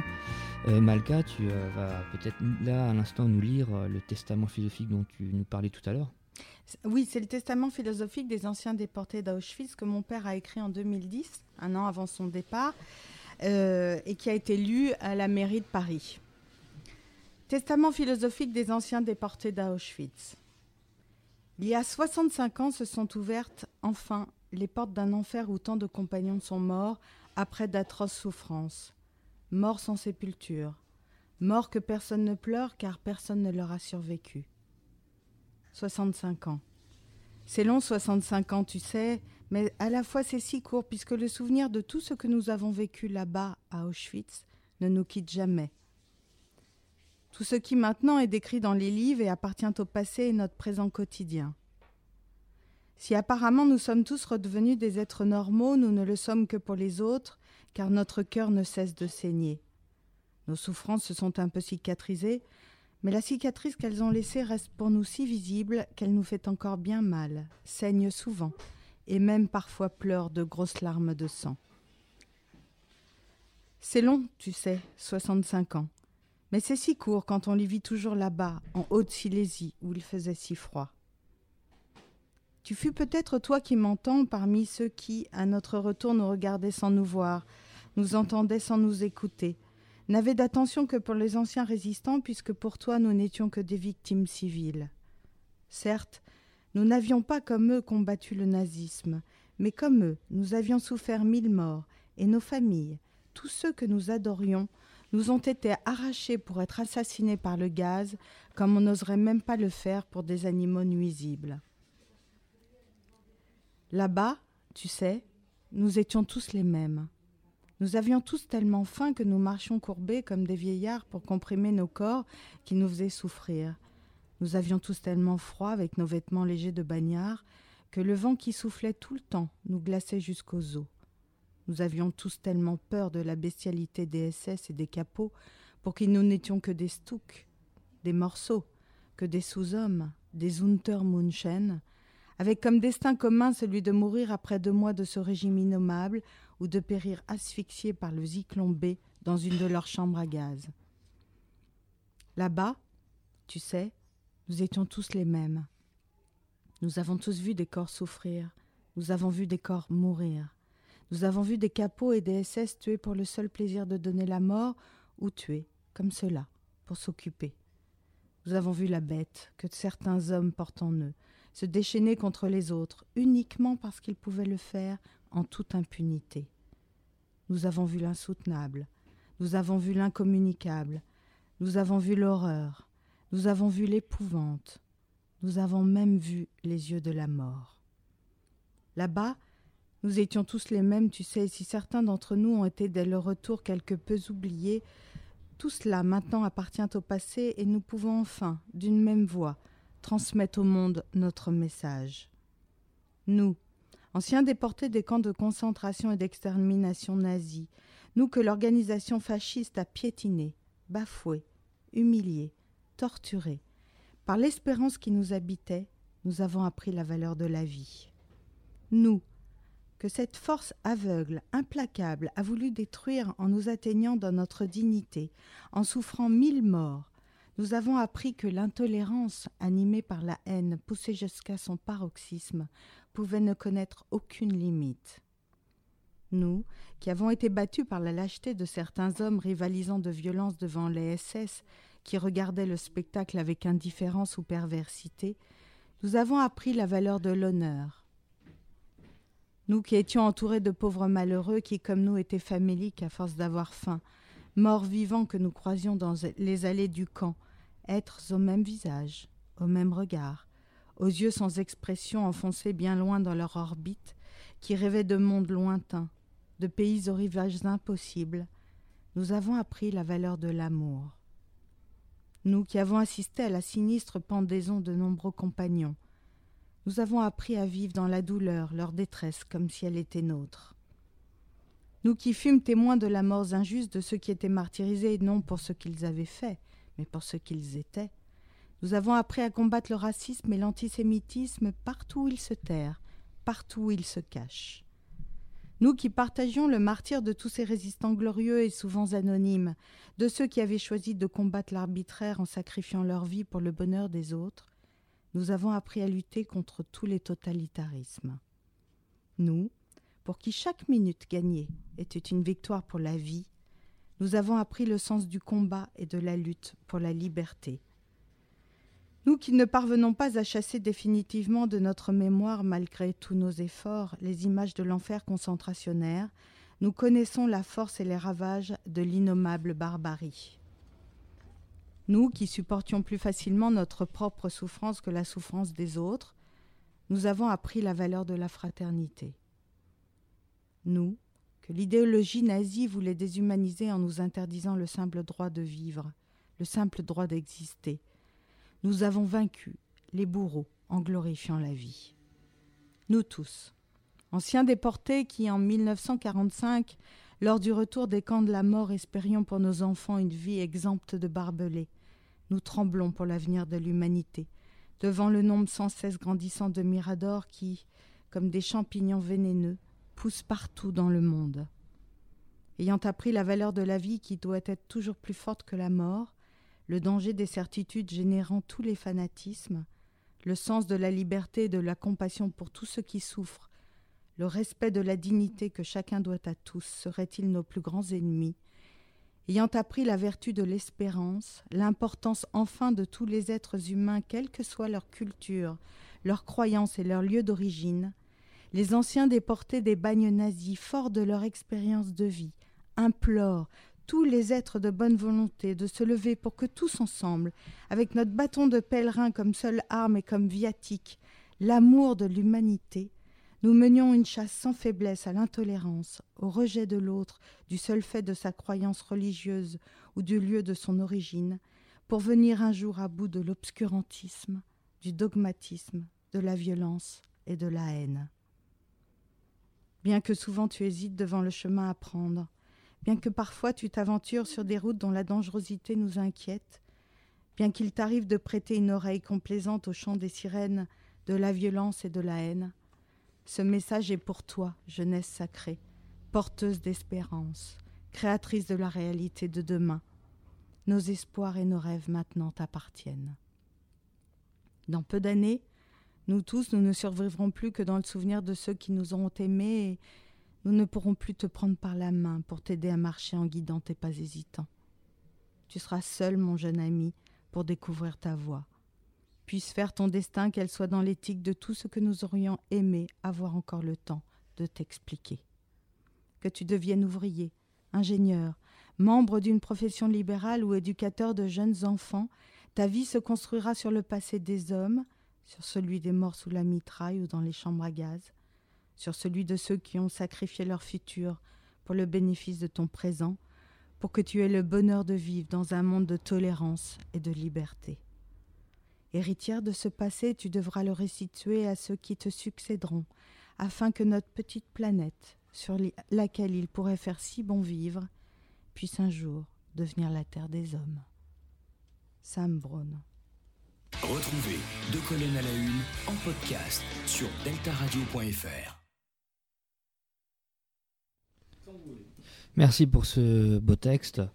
Et effectivement, à, travers lui, on, comprend à quel point nous sommes les, enfants de Sam Brown. Je pense que c'est très bien dit. Il n'y a pas, grand-chose à, ajouter. hein. Il n'y a pas de commentaires à faire.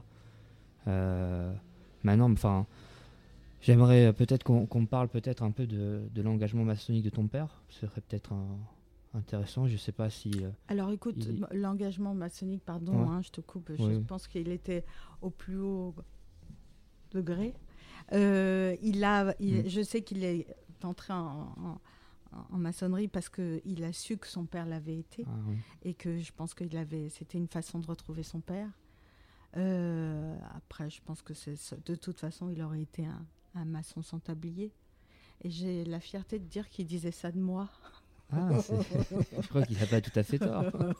Donc, euh, mais j'étais très heureuse d'être initiée alors que il était là et que il a, j'ai pu avoir son regard euh, et lui, euh, et lui, son regard dans le mien plein de larmes. Tellement j'étais ému- émue de d'avoir eu la lumière et d'avoir pu le vivre avec lui. Non, mais c'est vrai que c'est- des, des- des beaux moments en plus. hein. Oui. C'est vrai que ce que je disais tout à l'heure, c'est moi, c'est pareil. Je veux dire, je- de voir des membres de sa famille euh, le jour de son initiation, c'est voilà, ça, ça apporte quelque chose de très particulier. Et que ça, c'est, ça certain. renforce ses liens. C'est, Nous, on était sept déjà- tu vois.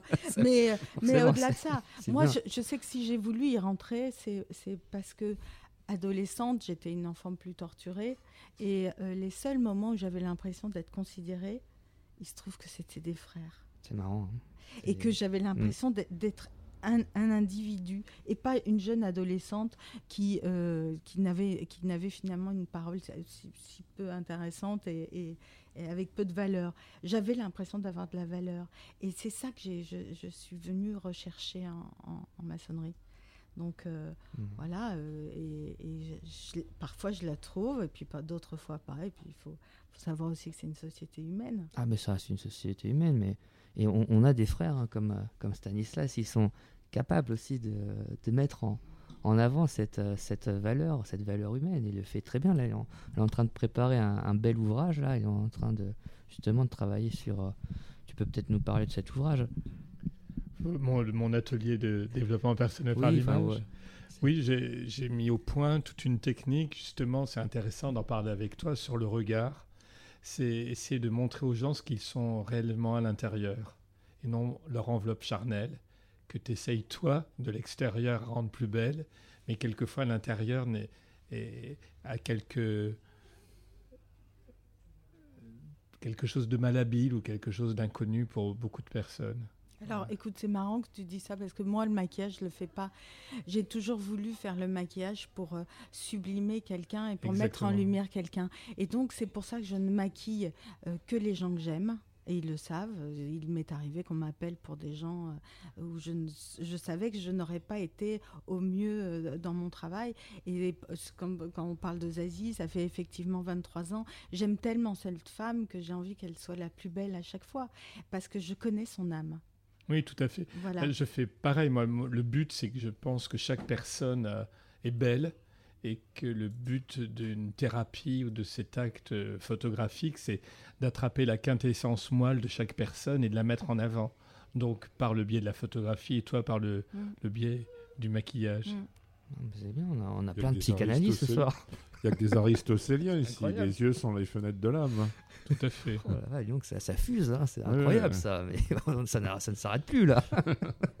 non mais c'est- c'est c'est- c'est sympa, et puis effectivement on, on parle tellement peu de, de la beauté des âmes, et, et c'est un travail formidable de justement de rendre à une personne, de, rendre, de, de- de lui valoriser en tout cas cette, cette beauté d'âme. Oui, mais je pense que tu, super. tu peux valoriser la beauté d'âme. Si tu veux, j'en reviens à, à ce, ce- ce- ce- ce bâton de pèlerin que je prends pour, dire et crier haut et fort faites des cours de, de- de- de- d'éducation euh, de secourisme parce que c'est, on en revient c'est toujours les gens ne, se connaissent pas bien sûr que comme on a tous une beauté en nous et, euh, et, et c'est mettre ça en lumière. Et je pense que si un enfant va sauver son copain, euh, eh ben, il se sentira plus beau Mm. aussi. Et c'est là où il va se dire, Ah, bah, je suis quelqu'un de bien. Et c'est ce que je dis dans les écoles. Je dis, vous, voyez, quand vous- allez vous disputer avec votre copain, votre copain, il, il va vous agresser. Oui, Euh, si vous prenez de, bu- de- comme ça frontalement, oui, il vous a agressé. Mais peut-être que c'est une façon de vous appeler au secours, mais qu'il n'a pas les mots. Alors creusez. Ah ouais, mais je comprends pourquoi BP il m'agresse tout le temps. Ah, toi, Je me Il des questions. Il il a a pas les mots. Voilà, tout s'explique. Eh oui, l'hôpital. Ah là. La charité, en gros. Oh là là, c'est quand même terrible ça. non, non, mais dit en Asie, ils apprennent aux enfants à se, à s'entraider. hein. En, en Asie Oui, dès, Ah dès ouais les- dès les- la petite école. hein. Ouais. Il y a un exercice où euh, il faut qu'ils déplacent des sacs de sable très lourds. Ouais. Et en fait, ils doivent comprendre qu'ils ne veulent pas le faire tout seul, mais qu'ils doivent le faire ensemble. Ah, D'accord.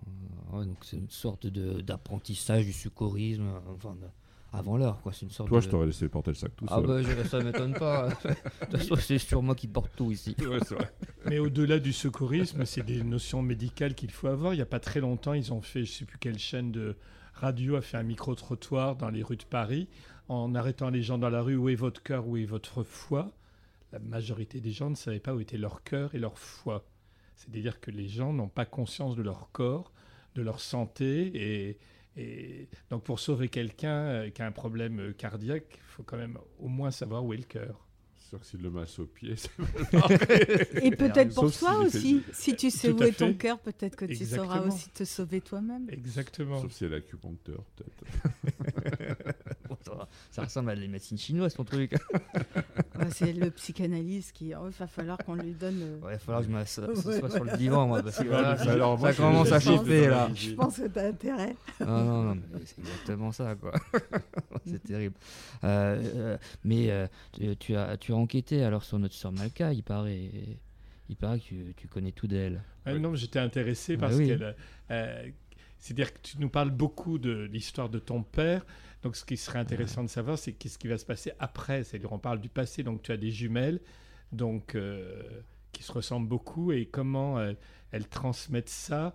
euh, dans, elles sont 20 ans, donc c'est la génération, la fameuse génération Z. Et comment les Z Ah, vivent-ils euh, vivent-ils Je tout savais ça pas que c'était le Ah, Z. Ouais. Euh, alors moi, si c'est Z, j'aurais envie de te dire zen. Et ce Ah, que j'essaye oui, de beau, transmettre à mes enfants, c'est la zénitude, c'est la plénitude, c'est euh, c'est la jouissance. Voilà. Mais leur judéacité, comment elles le vivent? C'est euh, moi-même j'ai une histoire juive mais j'ai une pensée universelle. Et c'est ce que j'essaye de transmettre à mes enfants. Euh, mais surtout j'essaye de transmettre à mes enfants de jouir de la vie et de pas euh, de pas être comme nous nos générations à se dire ah non non on est ceci on est cela et puis finalement de voir le temps qui a passé et de se dire ah mince on peut pas revenir en arrière et voilà. Alors c'est ce que j'essaye de transmettre et je pense que si déjà elles sont dans le plaisir, dans le partage, dans le, dans le, dans le, dans le bonheur et, et, dans la générosité, eh ben, j'aurais gagné. Ouais. J'ai- Gémissons mais jouissons, j'ai envie de dire. Oui, oui. ça, oui. Un jouissons. psychanalyste qui nous dit ça, ça, mais mais quel je- bonheur Jouissons, jouissons, Jouissons, jouissons. Et, et peut-être euh, euh, jouissons surtout sur le, le cuir de ma Chrysler. Voilà. C'est trop bien. Bah, Rickenbacker. Exactement. Donc, euh, bah écoutez, on va un peu se promener avec quelqu'un que tu aimes beaucoup, puisque la musique t'est dédiée aujourd'hui, Alain Souchon, la balade de Tim. Des invités, des chroniqueurs et de la musique, c'est deux colonnes à la une, l'émission des francs-maçons à la radio.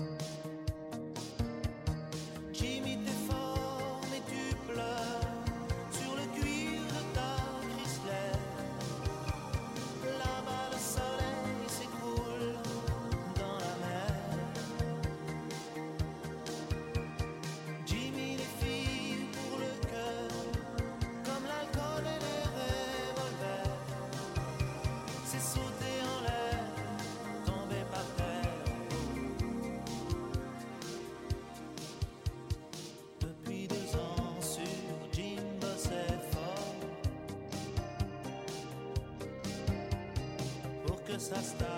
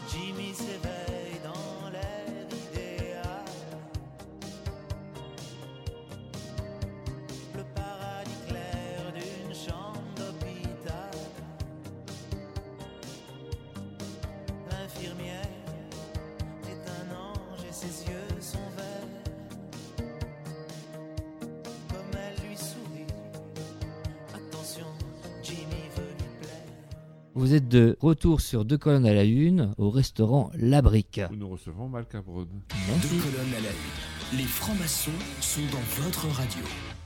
Faire ses courses dans les centres commerciaux. C'est souvent la croix et la bannière. Dans tous les hypermarchés du monde, les gens se prennent grave la tête. La même question nous hante à chaque fois. Qu'est-ce que je vais faire à manger cette semaine? Et puis, on ne sait plus s'il faut acheter des aliments riches en protéines ou en glucides ou encore des aliments sans gluten, du bio, du pas bio. Entre le saumon sauvage du Pacifique et le saumon atlantique élevé en Norvège qui contiendrait des antibiotiques ou des métaux lourds, que choisir? Un véritable casse-tête chinois. Et puis, vous croisez un voisin qui a l'air en forme et vous lui demandez bien évidemment ce qu'il mange. Un poulet de Bresse élevé en plein air, accompagné d'épinards frais au beurre, et surtout pas d'eau minérale, que de la chouffe ou de la tripelle, carmélite. C'est pour anesthésier les toxines. Du coup, je vais essayer ce régime, c'est vachement inspirant. Le supermarché est conçu comme un casino, pour faire oublier le temps qui passe. Vous êtes sûr de ne jamais trouver une horloge et encore moins de repères. Pas de fenêtre et d'issue accessible non plus. Essayez juste de sortir d'un supermarché sans achat. Vous pouvez toujours courir. C'est impossible. Pour sortir, il faut sortir le porte-monnaie. À l'entrée du supermarché, on peut quand même observer des personnes sacrément déterminées. Je sais ce que je vais acheter. Je vais direct rayon surgelé. Je prends des steaks hachés, des carottes, des petits pois, une boîte de thon, une tablette de chocolat noir. Je file à la caisse et je reprends sur le champ ma vie normale. Dix minutes plus tard, euh, je suis dans quelle allée là déjà? Euh, Mince, où se trouve le rayon des conserves? Euh, Mince, et qu'est-ce que je cherche déjà? Mince, ça sent bon tout d'un coup, qu'est-ce qui se passe? Hum, Drôle d'odeur, on dirait du saucisson. Faut que j'aille voir de plus près quand même. Quand on tombe au rayon fruits et légumes, alors là c'est la folie. Car il y a toujours un truc à connaître. Il y a les fruits de saison, mais ils sont sur les étalages tout le long de l'année. Alors comment savoir si ce sont des fruits de saison ou pas? Et puis il y a des fruits comme le melon, alors il faut savoir palper, tâter, savoir s'il est mûr ou non. Comme on sait pas, on fait semblant. Je secoue mon melon, je le regarde. Ah, je dis celui-là il est bon. Passer deux heures minimum dans le centre commercial, je peux peut-être espérer retrouver une vie normale avec un porte-monnaie qui a perdu plus de la moitié de son poids sans faire appel à un régime Weight Watcher. L'intérêt de faire ses courses au centre commercial, c'est comme au casino. Vous en sortez en sachant éperdument que vous n'avez rien gagné, mais vous y retournez quand même. Des invités, des chroniqueurs et de la musique, c'est deux colonnes à la une, l'émission des francs-maçons à la radio. Vous êtes de retour donc sur deux colonnes à la une et je voulais demander à, à notre sœur euh, effectivement donc au niveau de l'association Les Enfants de, de Sam Brown, euh, comment euh, au niveau de la, la vie associative, comment vous organisez euh, actuellement? Alors, on a notre président Jean-Pierre Lobby, qui est un frère. Euh, ma, ma mère aussi, euh, ma sœur, euh, qui, qui, est, euh, qui est secrétaire. Euh, écoute, là. euh, C'est un nid à frangin C'est un nid à frangin, c'est dingue. Quelle est votre actualité? Parce qu'on a passé la pièce qui était donc jouée le 4 mai. Oui, et la pièce peut être encore jouée hein, euh, une multitude de fois. Il suffit de l'inviter. Elle coûte pas cher.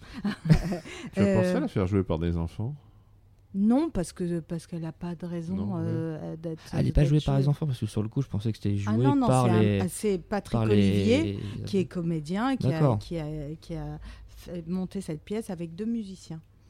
Euh, non, non, et puis euh, je pense Ouais. que c'est pas une pièce qui peut être jouée par les enfants, le texte Ouais. euh, étant la première partie Hmm. du livre de mon père, donc Ah, c'est c'est, euh, à Auschwitz. C'est trop dur pour les Oui, enfants. oui, oui. Euh, écoute, il y a le blog. Jean-Pierre s'occupe du blog aussi. et il y a des projets.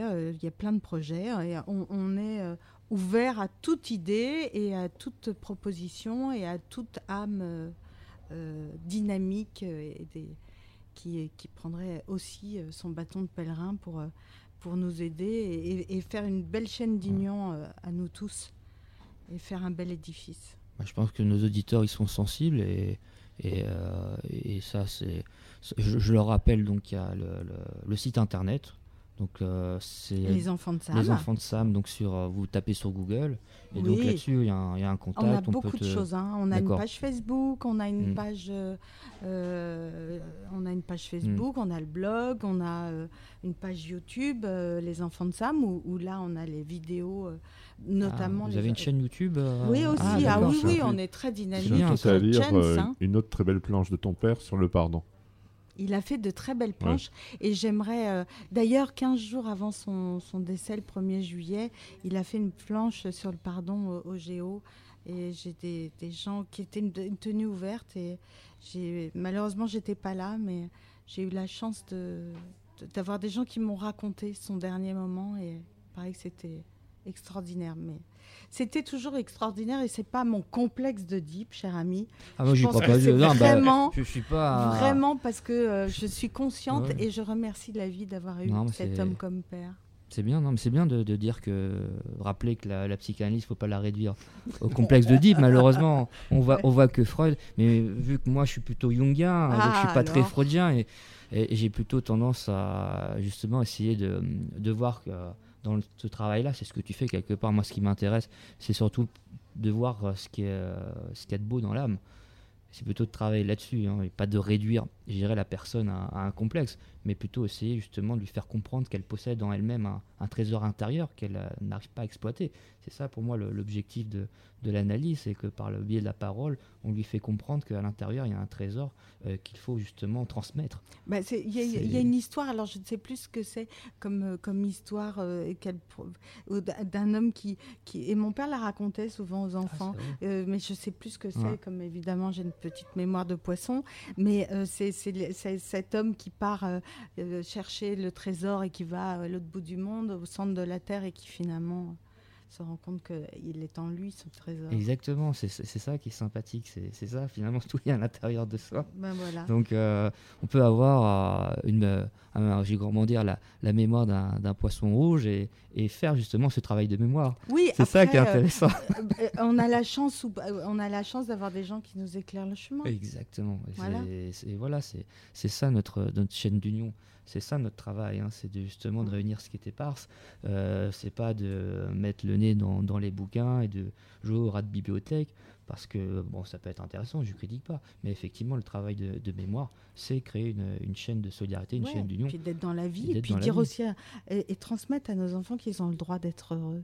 Ouais, on a le droit Et euh, s'autoriser à être heureux, c'est euh, aussi aux euh, enfants, aux, tellement important. aux frères et aux sœurs. On a le droit d'être aussi en loge. je le rappelle. C'est aussi, euh, on a le droit. On a le droit de se lâcher. On a le droit de rigoler. On, a, le droit d'être heureux. C'est important. tu sais. Quand Ben, je aussi, travaille, je je, ris, je mais- travaille beaucoup, mais je ris beaucoup. Je ris, je ris, je, je croise les jambes de temps en temps, ça m'arrive, je, je me fais euh, rectifier, engueuler par le vénérable Mel, mais j'aime transgresser. T'as la chance que j'ai je suis jamais été ça. ton expert. ah, tu m'aurais euh, sabré. Bah, attends, j'étais Charlotte. à la GLNF. qu'on a le droit de rire aussi en psychanalyse. Oui, Ah, bien. Parce que ça, c'est thérapeutique de faire rire les Exactement. patients. Moi, je me marre tout le temps et j'ai des patients adorables et effectivement, ils me, le rendent bien et c'est- ça qui est extraordinaire. Et on est euh, dans des approches, même si elles sont peut-être différentes, mais euh, elles, se ressemblent quelque part parce qu'on on a une démarche. Comment dire, il y a quelque chose de pédagogique, que ce soit en maçonnerie, que ce soit dans le travail de mémoire, que ce soit dans le travail psychanalytique. Finalement, le, côté pédagogique, pédagogique par peut-être l'humour, par le, le un côté finalement très, très humain. Parce qu'au fond, tout peut se dire. J'ai un, de mes cou- un, un de mes f- cousins qui est un- aussi un frère, et on était un jour tous les trois avec Ça mon père. hein, les réunions de famille. Oui, euh, bah, mon père était devenu mon frère, Ah, ma les mère, mon, frères, ma sœur. Enfin bon, c'est- quoi. je crois que je vais aller me réallonger. Et- Et, euh, mais euh, le- le- c'est- on était tous les trois avec mon père, et je lui dis, tu sais, moi, en vieillissant maintenant, finalement, je dis tout. Il me dit, ah bon, Ouais, tu dis aux cons qui sont cons. Je lui dis, bah oui, je le dis en marrant. Je dis, qu'est-ce que t'es con. C'est ça, c'est ça qui est drôle, ça qui est génial. On, on se dit tout finalement. Bah oui, au fond. Au fond, c'est ça, on peut tous se permettre, on s'en fout Non, mais quand il y a de la bienveillance et de est et l'amour pour l'autre, après. Ah ouais, non, mais c'est super chouette ça. Donc, euh, non, mais bah, je, je sais plus, on, on parlait de quoi tout à l'heure euh, euh, Ah, on parlait de Laurent Voulzy. Tu avais, quelque Oui, chose à oui, dire oui. là-dessus, je crois. Bah, comme finalement, pff, est quand même assez solaire, on va voir ce que donne le soleil. Le soleil Mmh. donne, il donne toujours.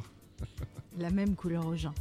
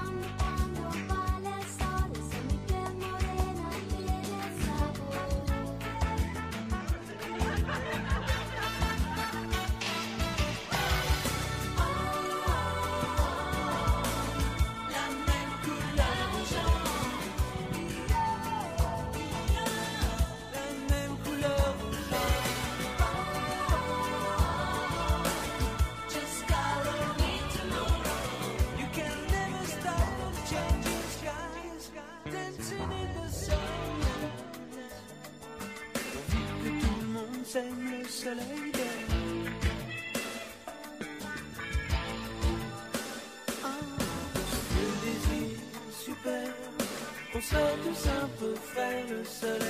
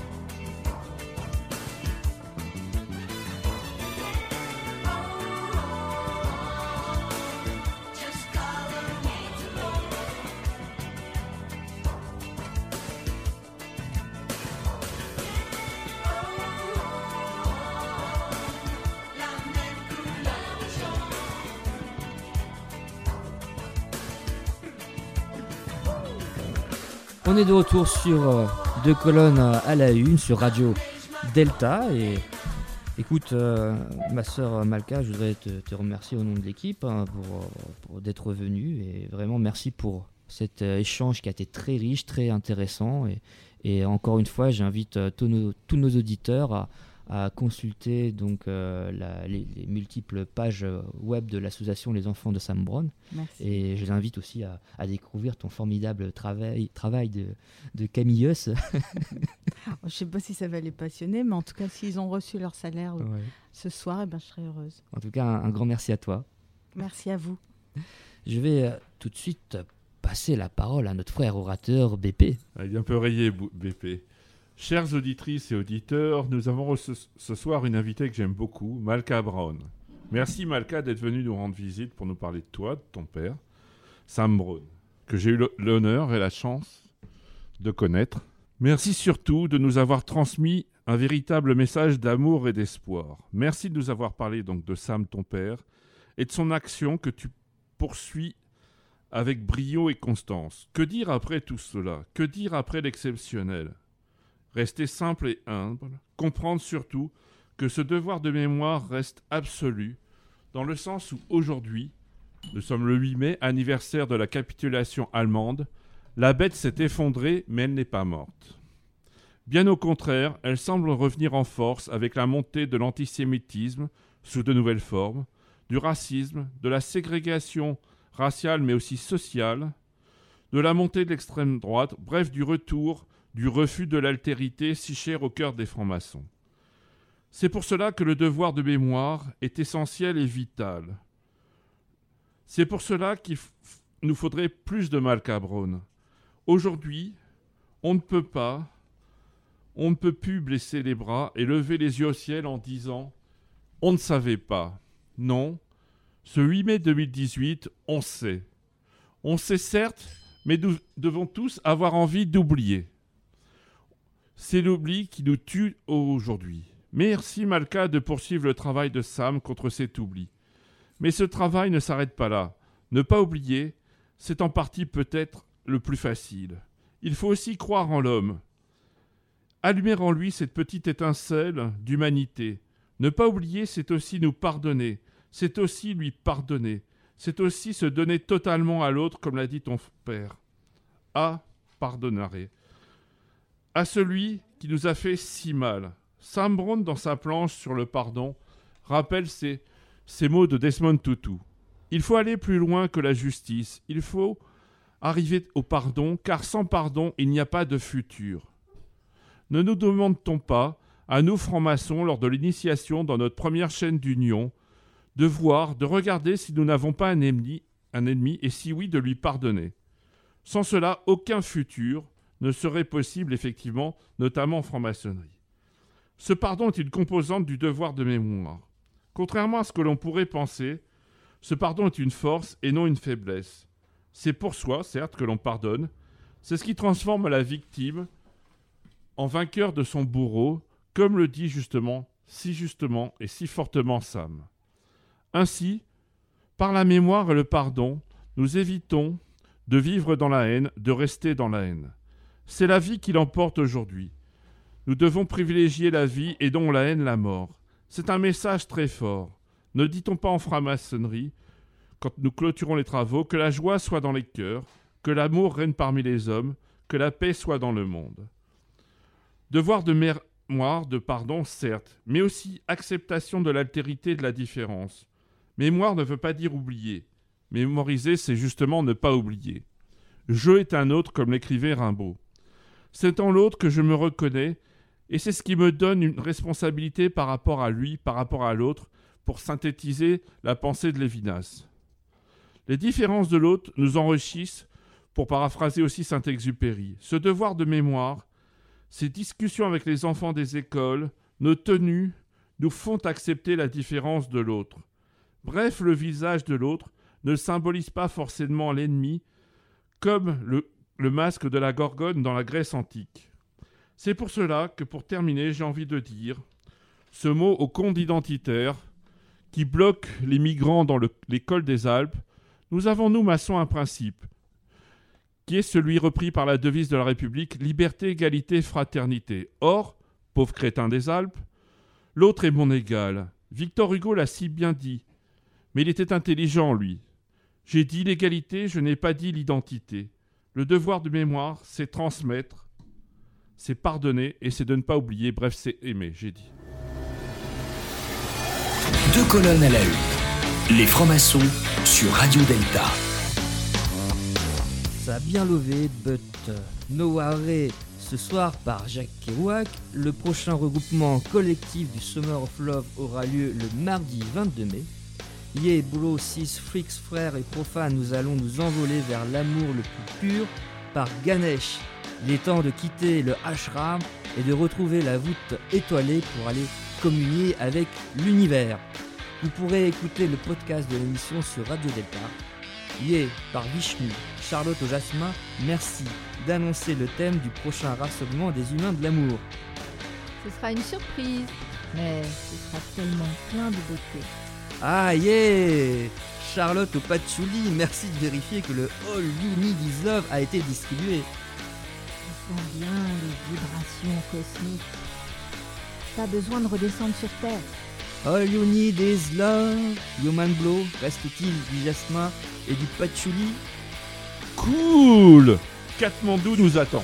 Merci, frères et sœurs Charlotte, DP, Sébastien et Stanislas. Je déclare fermer cette plus ou moins respectable émission et se retrouve tout de suite au troquet. Retrouvez Deux colonnes à la une en podcast sur deltaradio.fr.